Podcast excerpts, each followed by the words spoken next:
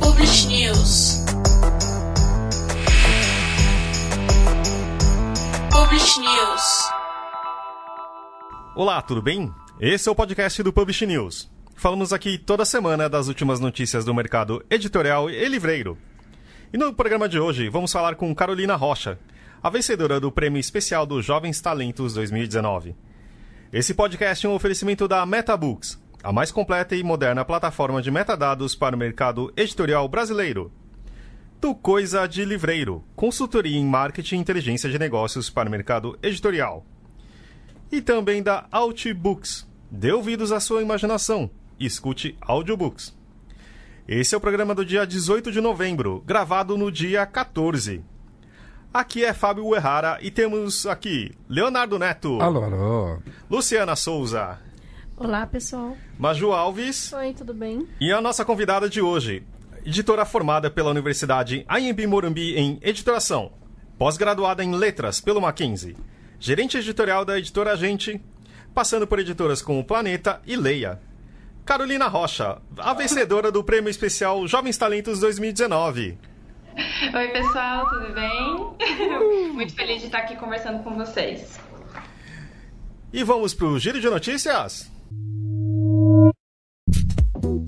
No final de outubro, o senador Isalci Lucas, do PSDB do, Rio, do Distrito Federal, apresentou no plenário do Senado o projeto de lei 5.995, que quer transferir a parte que compete à União do salário educação para estados e municípios. É com as verbas arrecadadas pelo, com o salário educação que o Fundo Nacional de Desenvolvimento da Educação banca uh, hoje o Programa Nacional do Livro e do Material Didático. O que o projeto do senador Isalci quer é que esse valor seja integralmente dividido entre estados e municípios que passariam a ser responsáveis por esses programas. Não só o PNLD, mas também os programas nacionais de alimentação escolar, de apoio ao transporte escolar e o programa de Dinheiro Direto na Escola. O FNDE fez parecer técnico se posicionando de forma contrária ao projeto do senador Isalci. Mesmo assim, o PL, o projeto de lei, né, caminha a passos largos. Foi aprovado eh, na semana passada na Comissão de Educação, Cultura e Esportes e seguirá para a Comissão de Assuntos Econômicos, onde terá decisão terminativa. A Câmara Brasileira do Livro e o Sindicato Nacional dos Editores de Livros manifestaram preocupação com o tema. Leia a, a matéria completa no nosso site. O IBGE divulgou na última semana os resultados de sua pesquisa mensal do comércio referente ao mês de setembro. No geral, as vendas a varejo cresceram 2,1% na comparação com o igual período de 2018. Na comparação com o mês anterior, o aumento foi de 0,7% e no acumulado dos últimos 12 meses, o IBGE fala em ganho de 1,5%. No entanto, a categoria livros, jornais, revistas e papelaria apresenta queda. Na comparação com setembro de 2018, houve diminuição de 15,7%. Se comparado com o mês anterior, houve aumento de 0,2% e no acumulado dos 12 meses a queda bate 25,5%.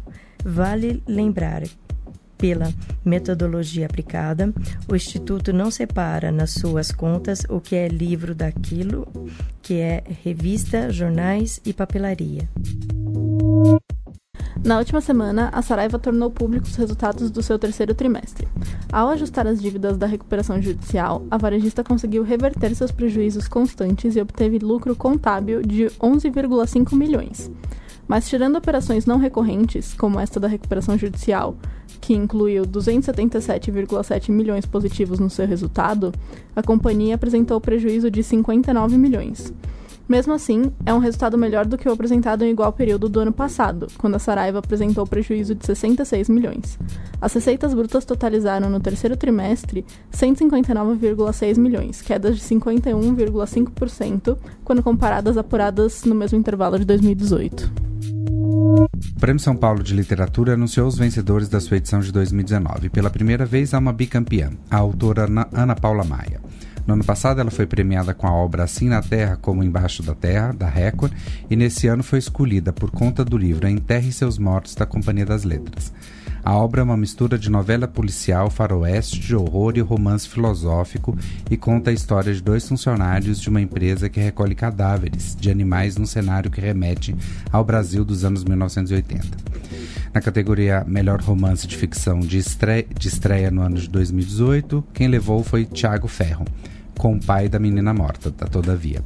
O livro conta de maneira sensível a história de um pai lidando com o luto e tentando compreender os ecos dessa devastação na família e círculo de amigos dos, dos pais.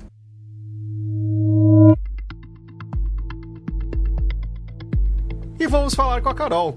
E aí, Carol, tudo bem? Tudo bem com vocês? Já desfez as malas, Carol? Ai, já, mas praticamente semana passada só. a Carolina voltou de. Quer dizer, depois de Frankfurt você deu uma esticadinha, né? E por isso a gente tá gravando o, o programa com você só agora, só pra contar aí pros nossos ouvintes. Que a gente Sim, teve esse delay. Sim, eu mergulhei numa, numa viagem pela Alemanha por mais duas semanas, gente. Aproveitar, né? É. É, acho que a gente podia começar, Gil, é, com uma pergunta que a Marifé te fez. Marifé é vice-presidente da Feira do Livro de Frankfurt.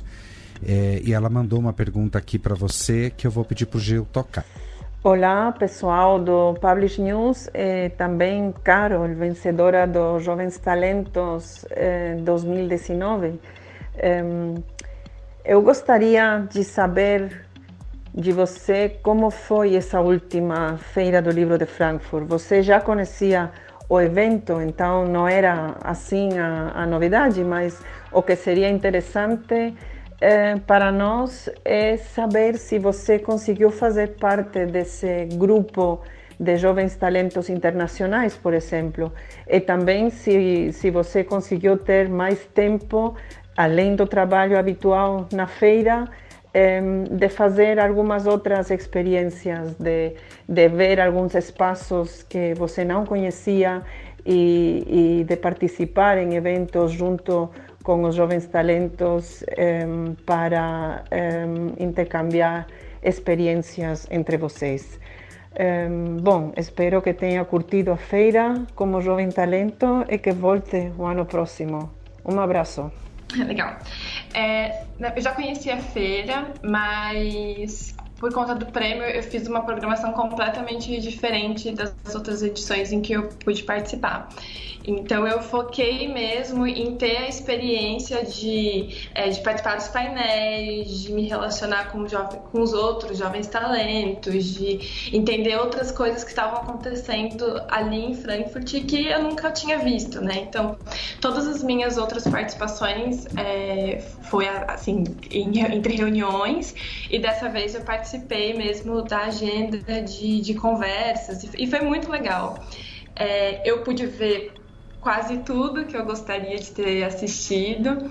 É, gostei muito do, do Summit de áudio, porque é um, é um né, audiolivro, podcast, enfim, todas essas outras iniciativas são coisas que a gente quer investir aqui na editora, então para mim fazia muito sentido.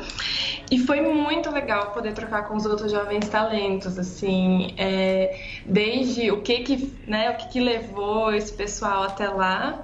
E, por exemplo, a Jennifer, que foi a ganhadora de, né, dos Estados Unidos, Nova York, é, ela tem uma experiência muito forte em, né, em podcast, então a gente trocou muitas ideias é, sobre isso. Então foi muito legal. É, foi uma programação bem diversa. É, eu encontrei também escritores brasileiros que estão morando na Alemanha e a gente trocou muito, inclusive depois da feira, sobre como é que eles estavam trabalhando lá, o que, que eles estavam enxergando, como é que eles estavam olhando para o Brasil. É, e aí eles me apresentaram também para uma associação que é a ABA, que, que faz ponte Brasil-Alemanha. Então foi para mim foi enriquecedor, assim, foi uma experiência completamente diferente das outras que eu tive. Só lembrando que a, a Carol está participando conosco via Skype, então tem um, um, barulho extra aí que não é aqui dentro do, do estúdio, só para a gente esqueceu de contar que ela não está aqui conosco. A gente está tendo isso virtualmente. E Carol, aproveitando que você falou dessa questão de podcasts e tudo, né? São todas questões de alguma forma inovadoras para o mercado. Pode até nem uhum. ser tão inovadoras para o mundo, mas para o mercado, enfim, faz pouco tempo que a gente começou a pensar nisso e tudo mais. É, uma das coisas, e a Maju vai poder complementar essa minha pergunta aqui, uma das coisas que o, o júri apontou muito na sua, na sua candidatura é, e que contou pontos a, a seu favor para você ter ganhado o prêmio especial era justamente essa sua essa sua é, mentalidade de, de pensar é, questões inovadoras para o mercado, né? Vocês estão aí com um aplicativo, uhum. tem a questão da, da, da, imersão também. Eu queria que você falasse um pouquinho sobre, sobre esses projetos. Tá. É, é, de fato, assim, a gente tem cada vez mais se envolvido e, e eu, né, mais à frente com esses outros projetos que, que assim, a gente enxerga tudo isso como se fosse uma trilha natural do nosso conteúdo. Então, através do aplicativo, eu posso já começar a interagir com a audiência, inclusive validar ideias que a gente tem, enfim, para um próximo livro, por exemplo. E, e aí e isso vai sendo desenvolvido e pode ser adaptado. Eu trago esse autor para um bate-papo aqui no Papo de Best-Seller com a Roseli e aí a gente vai construindo já um relacionamento, até pre preparando né, a audiência desse, enfim, desse projeto para receber o conteúdo que eu vou lançar dali dois meses, por exemplo. E do lado da imersão, a gente entende uma trilha também de preparação dos próprios autores, porque é, o que, que, a gente percebe? Como a editora tem um, um, uma vocação para autor estreante, a gente foi vendo que as mesmas dores, as mesmas angústias, as mesmas dificuldades, tanto do processo editorial como do pós-lançamento, elas são comuns a todos os escritores que, que, com os quais a gente convive. Então a gente é, tem visto muito resultado positivo. Assim, a, a gente já fez cinco edições da imersão e, e enfim, o retorno, o desenvolvimento dos autores depois disso tem sido muito legal. Por exemplo, o Joel Moraes, que foi um dos nossos lançamentos mais recentes, com o Esteja Viva, Permaneça 100% Presente, e foi um livro que fez um super barulho, porque é, logo no início ele, enfim, conseguiu um resultado de vendas muito legal. É, o projeto dele foi desenhado numa imersão. Então ele entendeu não só é, como construir o livro dele, mas também é, como é que ele, enquanto autor, ia trabalhar tipo, a favor do, do projeto. É, e para o ano que vem, é, eu, eu particularmente vou mergulhar principalmente nessas iniciativas, é, porque assim a gente vê muito potencial. E, e, e, tudo acaba é, convergindo para um processo muito mais coeso, enfim, entre autor, nossa audiência, a própria equipe, porque a gente vai tendo uma visão bem 360 desse conteúdo, assim, de como é que ele vai gerando valor em várias etapas do processo.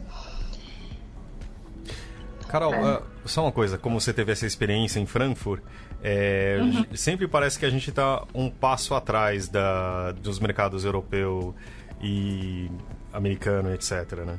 Que você viu, assim, alguma coisa que estaria nos seus sonhos e para a gente parece um pouco distante? Você teria alguma uma visão dessa, Lei? Hum, assim, eu acho que o que seria meu sonho é, é, a gente conseguir ter essa clareza de, de futuro, de projetos futuro que editoras lá fora têm e, e pelo menos a minha experiência em todos os lugares por onde eu passei, a gente não tinha, assim. Tanto que quando a gente pensou a imersão e como a gente vê para onde ela pode evoluir, a ideia é um pouco isso, putz, já saber quais são os projetos que eu vou lançar em 2021, em 2022, é, projetos que eu já estou conversando com, por exemplo, é, produtoras é, que vão transformar, que, que já vem potencial nesses projetos para série, para filme, adaptação para teatro, sei lá. É, e eu não perder esse autor no meio do caminho, assim. Então, no sentido de porque vai ser em 2021 a coisa atrasa, sabe? Uhum. É, eu poderia já ir trabalhando com esse autor durante todo esse período, validando o conteúdo dele, pensando em pílulas, que isso eu acho que é uma coisa que não acontece ainda e eu não vi nem lá fora.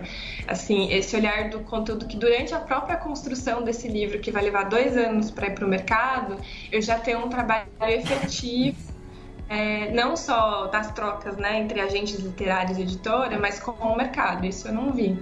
É, mas eu, acho que um dos desafios que a gente tem em nível de, de maturidade, principalmente enfim, em relação aqui ao internacional, é conseguir ter esse planejamento de longo prazo que, que eu acho que ainda é um gargalo nosso, assim. Então a gente tem um planejamento de um ano, né? Mas todo ano a gente tem que, a gente ainda não, não tem clareza do que, que vai vir daqui três anos. Então isso é uma coisa que eu sinto falta aqui ainda. Vocês são é, a editora, no geral, é bem ligada a essa parte de inovação e na semana passada estava participando da, da feira Welcome Tomorrow 2019. Pode falar um pouco mais da participação de vocês lá? Sim, é, a gente. A Roseli foi convidada para ser embaixadora de educação da Welcome Tomorrow, que é um, é um evento que acontece todo ano e que enfim, ele, ele, se propõe a ser um movimento mesmo de como é que a gente se prepara hoje para o futuro. Então, é, aconteceu no, na São Paulo Expo, foi um evento de cinco dias, e eles desenharam a feira como se ela fosse uma cidade mesmo. Então, você tinha uma área é, chamada Imaginação, que foi onde a gente fez a nossa curadoria. Então, a gente estava falando sobre, é, sobre educação, sobre criatividade, mentalidade, é, enfim, é, comportamento. É, você tinha uma área focada em saúde, uma área focada em transporte, em logística. Então foi um projeto muito legal. A gente entrou inicialmente fazendo a curadoria do é, né, da nossa frente, é, mas a gente também achou importante que esse projeto, todas as reflexões importantes que foram feitas lá, elas se concretizassem. Então a gente lançou um livro, Welcome Tomorrow, a gente trouxe todos os embaixadores, então é, Murilo Gun, é, é André Thier, enfim, nomes super relevantes e importantes em vários aspectos do mercado, falando qual é a visão que eles têm é, para o futuro. Então a gente é, foi muito interessante porque você tinha é, o grupo êxito naquele espaço e aí que tem a ver com uma pegada de educação um pouco mais tradicional. Você tinha editora e aí trazendo autores que estão trabalhando com, é, com o marketing digital, com curso online. Então foi muito rico nesse sentido. É, e aí, inclusive, e esse livro a gente, é, a partir de fevereiro, a gente também distribui no mercado também, então todo mundo vai poder ter um pouquinho da experiência que a gente teve lá.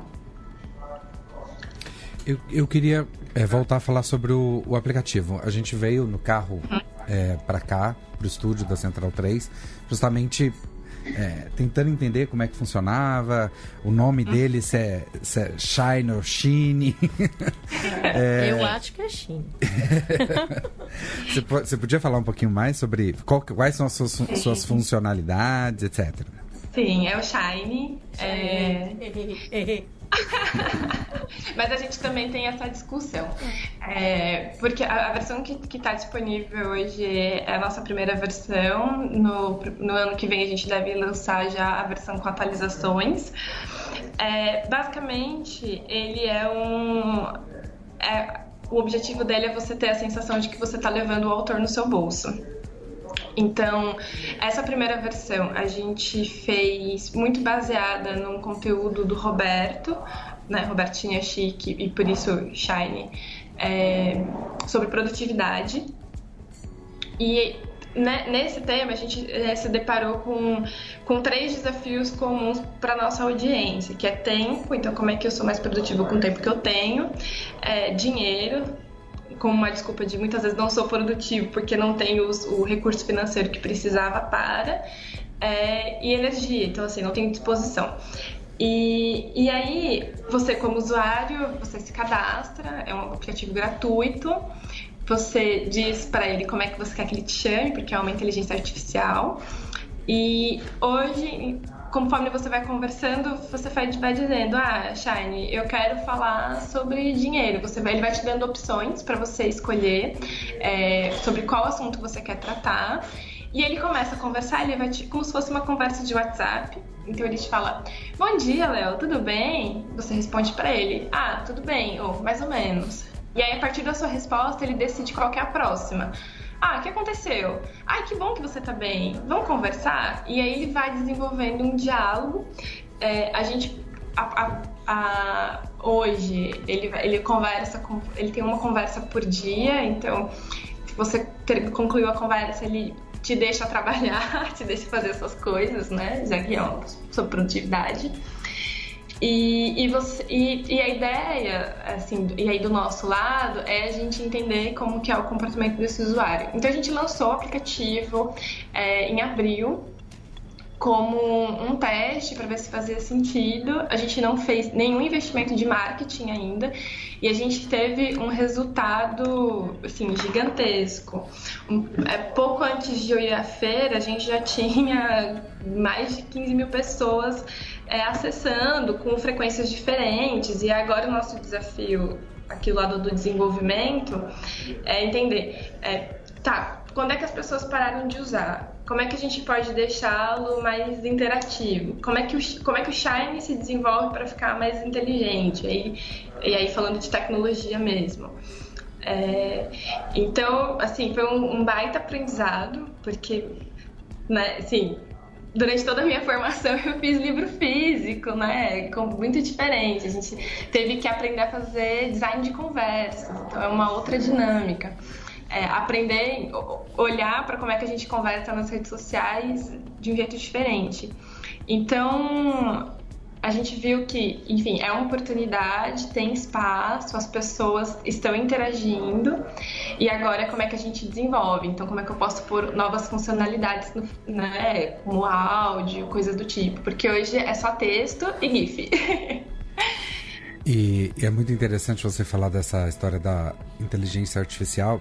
Uh, enfim, pode ser um, um puro achismo meu, mas eu me senti muito é, como me senti em Frankfurt em 2017, quando toda roda de conversa que você parava, é, as pessoas estavam falando sobre audiolivros, né? Daí já era assim aquele primeiro termômetro de que a coisa estava de fato esquentando e tudo mais. Nesse ano, acho que em, diversas mesas que eu participei, é, havia essa questão da inteligência artificial. Uhum. É, seja discutindo ela como uma, uma boa uma boa ferramenta para as boas práticas da edição de livros, seja ela uma ameaça, né? Uma vez que se você começa a ter livros, é, programas, robôs escrevendo livros, você elimina o autor da história e aí como é que fica?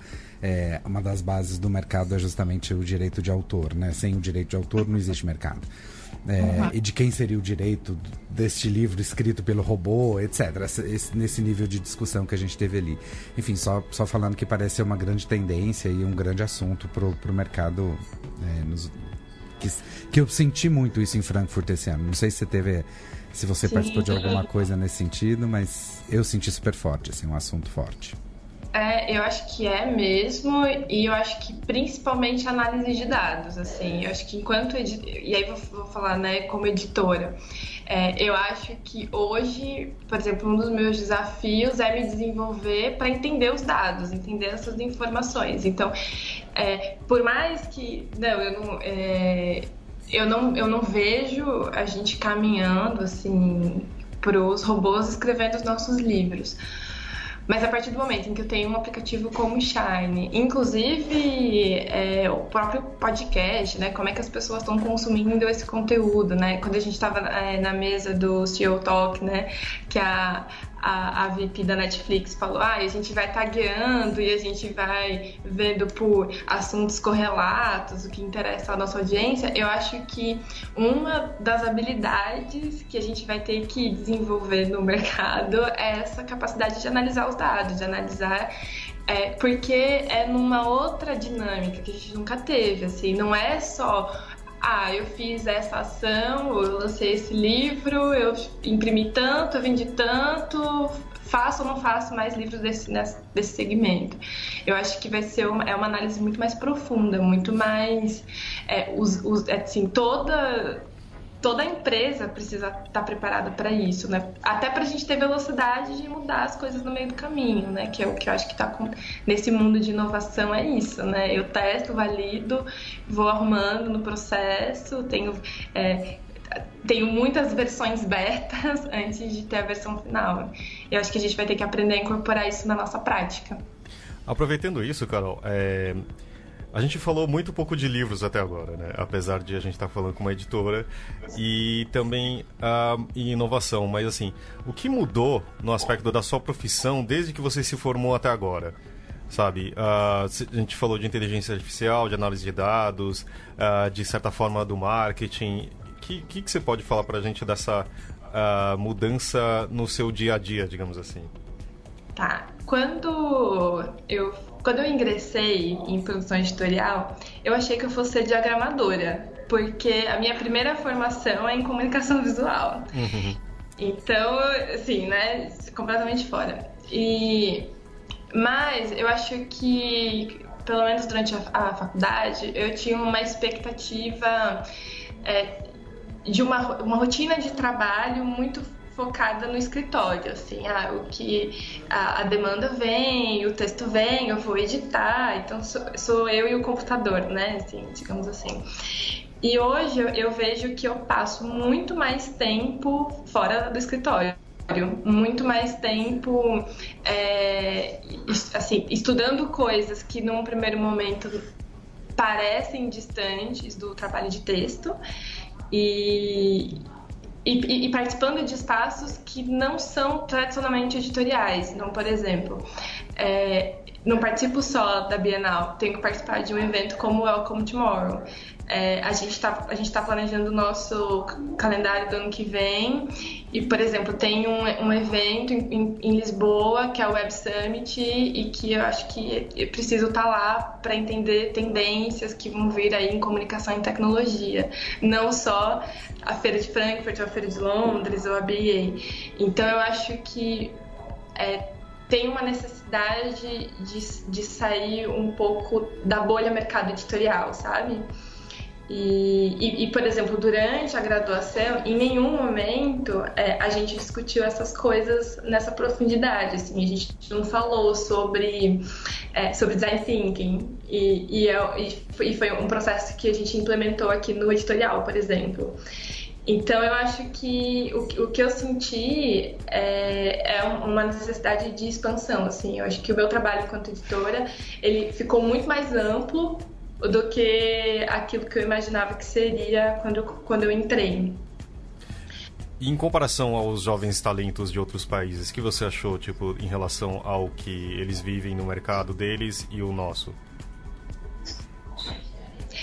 É, eles tinham perfis bem diferentes, né? A gente teve dentro do grupo, né? Então tinha é, podcast, um, a gente tinha tinha dois é, livreiros e, e, de algum modo é, eles também envolvidos com, com o digital, né? Então o Jovem Talento da Alemanha, por exemplo, é livreiro, mas ele é, tem um canal muito forte no Instagram e aí, enfim, publicando sobre os livros que ele estava vendendo e agora ele também é autor. Então eu, eu senti assim, do grupo, de maneira geral, é que todo mundo está tendo que entender como é que tecnologia e livro é, vão se juntar.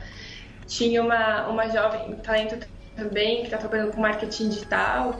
Então eu senti que, que, que a FE, assim, a FE desse ano, né, enfim, a seleção foi muito focada nisso. Como é que a gente ia trocar é, ideias e, e enxergar possibilidades que, que, que, no primeiro momento parecem que, que a gente está falando de outro mercado e não do nosso.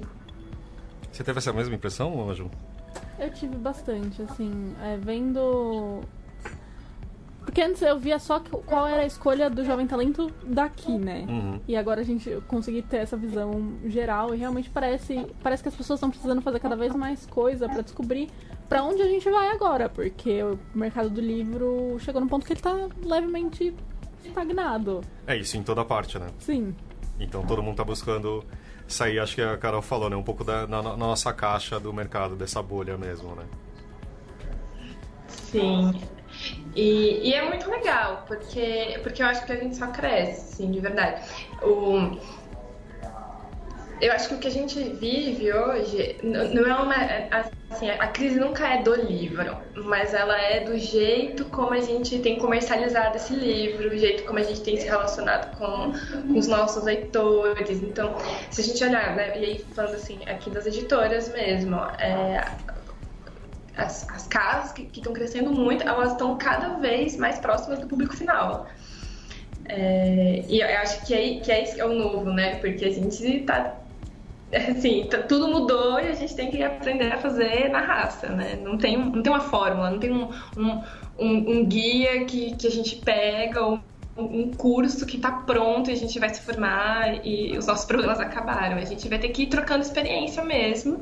E o que, que funcionou para mim, o que está funcionando para Alt, o que está funcionando, enfim, para Antofágica, e aí a gente troca e vê como é que a gente adapta um para o outro. Eu acho que cada vez mais a gente vai ter que aprender a ser colaborativo. É, a gente tem que trocar muita experiência com outros mercados também, né? Porque não, não adianta só a gente ficar focado dentro do mercado do livro e não ver o que está hum. acontecendo fora. É, Sim. E acho que também tem um entendimento que a, a, disputa é do tempo, né? Não é um leitor, é um leitor que faz diversas outras coisas, inclusive, né? Netflix, etc., cinema, e acho que a disputa nisso e a gente ficar a par disso, acho que cada vez mais isola também o mercado, né? E torna o livro, acho que cada vez mais um objeto distante e. A, a mim me agrada todos os formatos. Eu acho que você pode usar o é, audiobook quando você está é, em movimento, você pode carregar no seu e-book vários textos, mas isso não te impede de ter lá o, o seu livro físico em casa. É, eu acho que só agrega e, e, e dá ganho de tempo para as pessoas. Eu só queria fazer pegar um uhum. gancho nessa, nesse comentário da, da, da Carol, para lembrar que a gente está gravando na quinta-feira e na edição de hoje do Publish News de quinta-feira, né? É, quinta-feira, dia 14. A gente tem o segundo artigo da Mariana Bueno, que é um artigo, é um estudo super interessante que ela está fazendo, e ela compara oito países, né? Brasil, Colômbia, México, Estados Unidos, Alemanha, Espanha, França Grã e Grã-Bretanha. É, e aí ela mostra que em todos esses países, não é uma exclusividade nossa, em todos esses países houve uma queda no faturamento é, com a venda de livros bem significativa e ela fala nesse segundo texto que, que a gente colocou no ar hoje, é, inclusive dessa questão da, da concorrência com, com outras formas de entretenimento. Né? Eu acho que vale super a leitura, recomendo muito que todo mundo leia. Muito legal. Então tá bom. Quero agradecer a Carol pela, por esse papo aqui com a gente. Apesar de estar não estar aqui em, em, no, no estúdio, mas obrigado aí por por esse tempo, tá bom? Tomara que o próximo jovem, ta jovem talento que não possa vir esteja aqui em holografia pra gente poder ver, olhar na cara e etc. Eu agradeço, gente. Muito obrigada. Obrigada pela companhia de vocês também durante a feira, que foi incrível. E a gente vai se vendo, se encontrando. Vamos então para as indicações de hoje? Quem quer começar? Eu posso começar. Vai lá, Maju. Minha indicação de hoje é a série His Darkest Materials, que tá na HBO. É uma adaptação nova e parecendo melhor do que a anterior de A Bússola de Ouro, da trilogia Fronteiras do Universo, que é uma trilogia absolutamente maravilhosa de livro, então são duas indicações em uma, leiam essa trilogia. Uau! Então tá bom.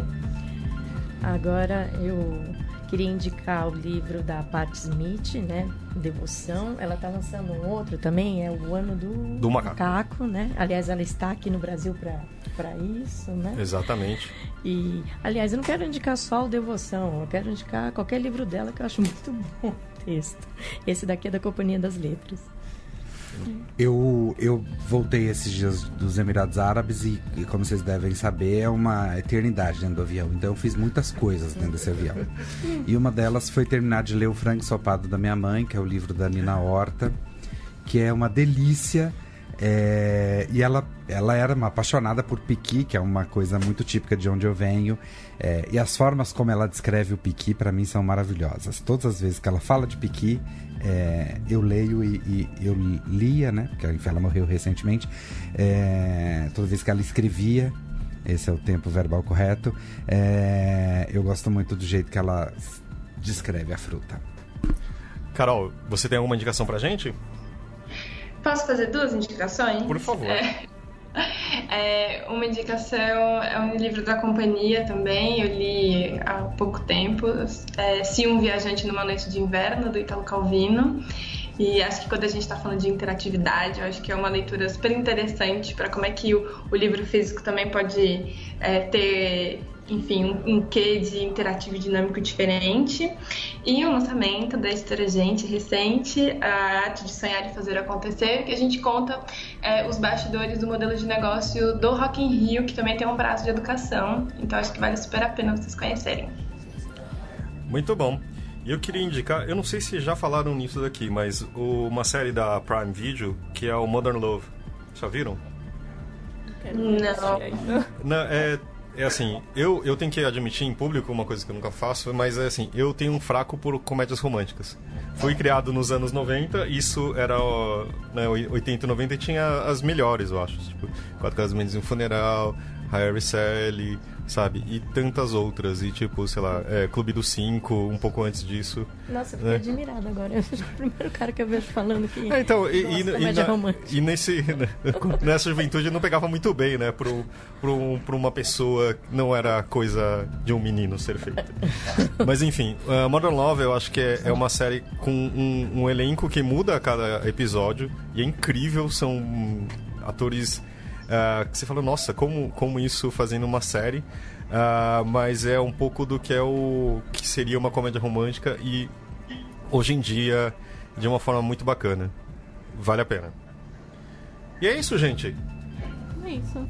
Então tá bom. E agora pros mais vendidos com a Thalita?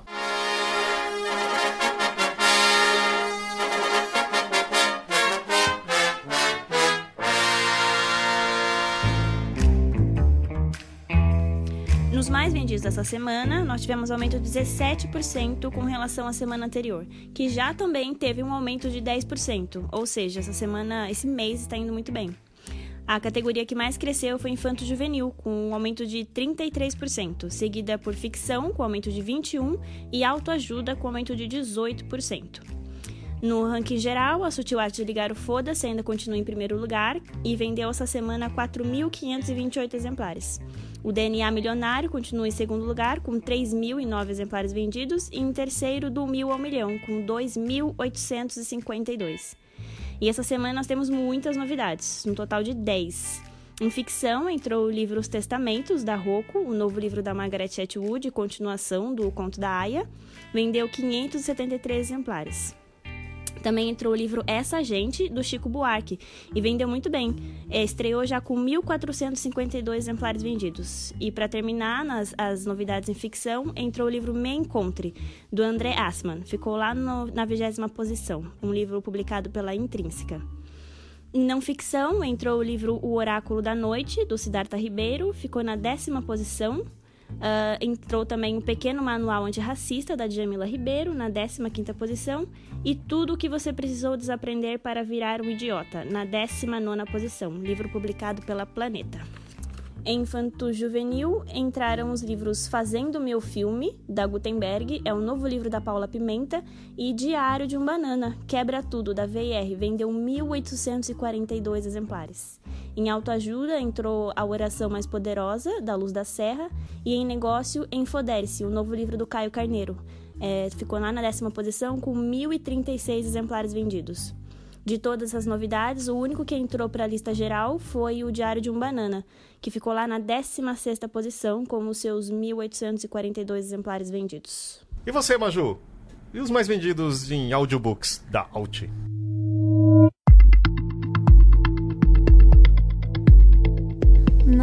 Na, lista dessa semana da Alt, em primeiro lugar ficou 21 lições para o século XXI, da Companhia das Letras. Você nota que os três primeiros são do Yuval, creio muito pelo fato de que ele estava aqui. Não acho que seja uma coincidência. Em segundo lugar ficou Sapiens, do Yuval, que é da LPM. E em terceiro, Homo Deus, também do Yuval, que é lançado pela Companhia das Letras. Em quarto lugar entrou Começa pelo Porquê, da editora Sextante. Em quinto lugar, O Poder do Hábito, da Objetiva. Em sexto, 10% Mais Feliz, também da Sextante. Em sétimo, entrou Scrum, da Sextante. Oitavo, Essencialismo, também da Sextante. Nono, mais um da Sextante, que é a Coragem de Ser Imperfeito. E em décimo, tá a Sutil Arte de Ligar o Foda-se, da Intrínseca. Então tá bom. Antes da gente seguir adiante, Carol, como é que estão as estratégias, muito rapidamente, é que a gente já estourou muito nosso tempo aqui, mas como é que estão as estratégias da gente para audiolivros? Vocês estão lançando? Estão vendendo onde? A gente é, tem, tá trabalhando no, enfim, na conversão agora. É, e eu imagino que a gente comece, enfim, a lançar com, com mais volume a partir de janeiro. Muito bem. Então tá bom. E falando em audiolivros, pra gente encerrar, como sempre, a gente tem 21 lições para o século 21, narrado por Sérgio Meneghello, falando do Harari, né? aproveitando a vinda do Brasil para vocês também terem um pouquinho aqui oferecido pela Outbooks. Tá bom? Gente, até a próxima segunda-feira. Até, bye bye. Até. Tchau, tchau. Tchau, tchau, gente. Num mundo inundado de informações irrelevantes, clareza é poder. Em teoria, qualquer um pode se juntar ao debate sobre o futuro da humanidade, mas é muito difícil manter uma visão lúcida. Muitas vezes, nem sequer percebemos que um debate está acontecendo, ou quais são suas questões cruciais.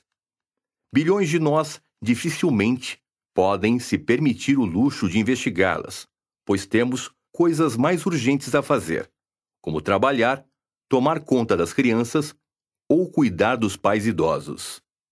Infelizmente, a história não poupa ninguém. Se o futuro da humanidade for decidido em sua ausência, porque você está ocupado demais alimentando e vestindo seus filhos, você e eles não estarão eximidos das consequências. Isso é muito injusto, mas quem disse que a história é justa? Como historiador, não posso dar às pessoas alimento ou roupas, mas posso tentar oferecer alguma clareza, ajudando assim a equilibrar o jogo global se isso capacitar ao menos mais um punhado de pessoas a participar do debate sobre o futuro de nossa espécie, terei realizado minha tarefa. Meu primeiro livro, Sapiens, investigou o passado humano, examinando como um macaco insignificante dominou a Terra. Homo Deus, meu segundo livro, explorou o futuro da vida a longo prazo, contemplando como os humanos finalmente se tornarão deuses? E qual pode ser o destino final da inteligência e da consciência? Neste livro, quero analisar mais de perto o aqui e o agora. Meu foco está nas questões atuais e no futuro imediato das sociedades humanas. O que está acontecendo neste momento? Quais são os maiores desafios e escolhas de hoje? Qual deve ser o foco de nossa atenção? O que devemos ensinar a nossos filhos? Claro, 7 bilhões de pessoas têm 7 bilhões de agendas, e como já observado, pensar no contexto geral é um luxo relativamente raro. Uma mãe solteira, lutando para criar dois filhos numa favela em Mumbai, está preocupada com a próxima refeição. Refugiados num barco no meio do Mediterrâneo perscrutam o horizonte em busca de qualquer sinal de terra. E um homem que está morrendo num hospital superlotado em Londres reúne todas as forças para respirar mais uma vez. Todos têm problemas muito mais urgentes do que o aquecimento global ou a crise da democracia liberal. Nenhum livro pode dar conta de todas as angústias individuais e não tenho lições a ensinar às pessoas que estão nas situações que descrevi. Posso apenas esperar aprender com elas. Minha agenda aqui é global. Observo as grandes forças que dão forma às sociedades em todo o mundo e que provavelmente vão influenciar o futuro do planeta como um todo. A mudança climática pode estar muito além das preocupações de quem está em meio a uma emergência de vida ou morte, mas pode, futuramente, tornar as favelas de Mumbai inabitáveis, enviar novas e enormes levas de refugiados através do Mediterrâneo e levar a uma crise mundial dos serviços de saúde. A realidade é formada por muitas tramas, e este livro tenta cobrir diferentes aspectos de nosso impasse global, sem pretender ser exaustivo.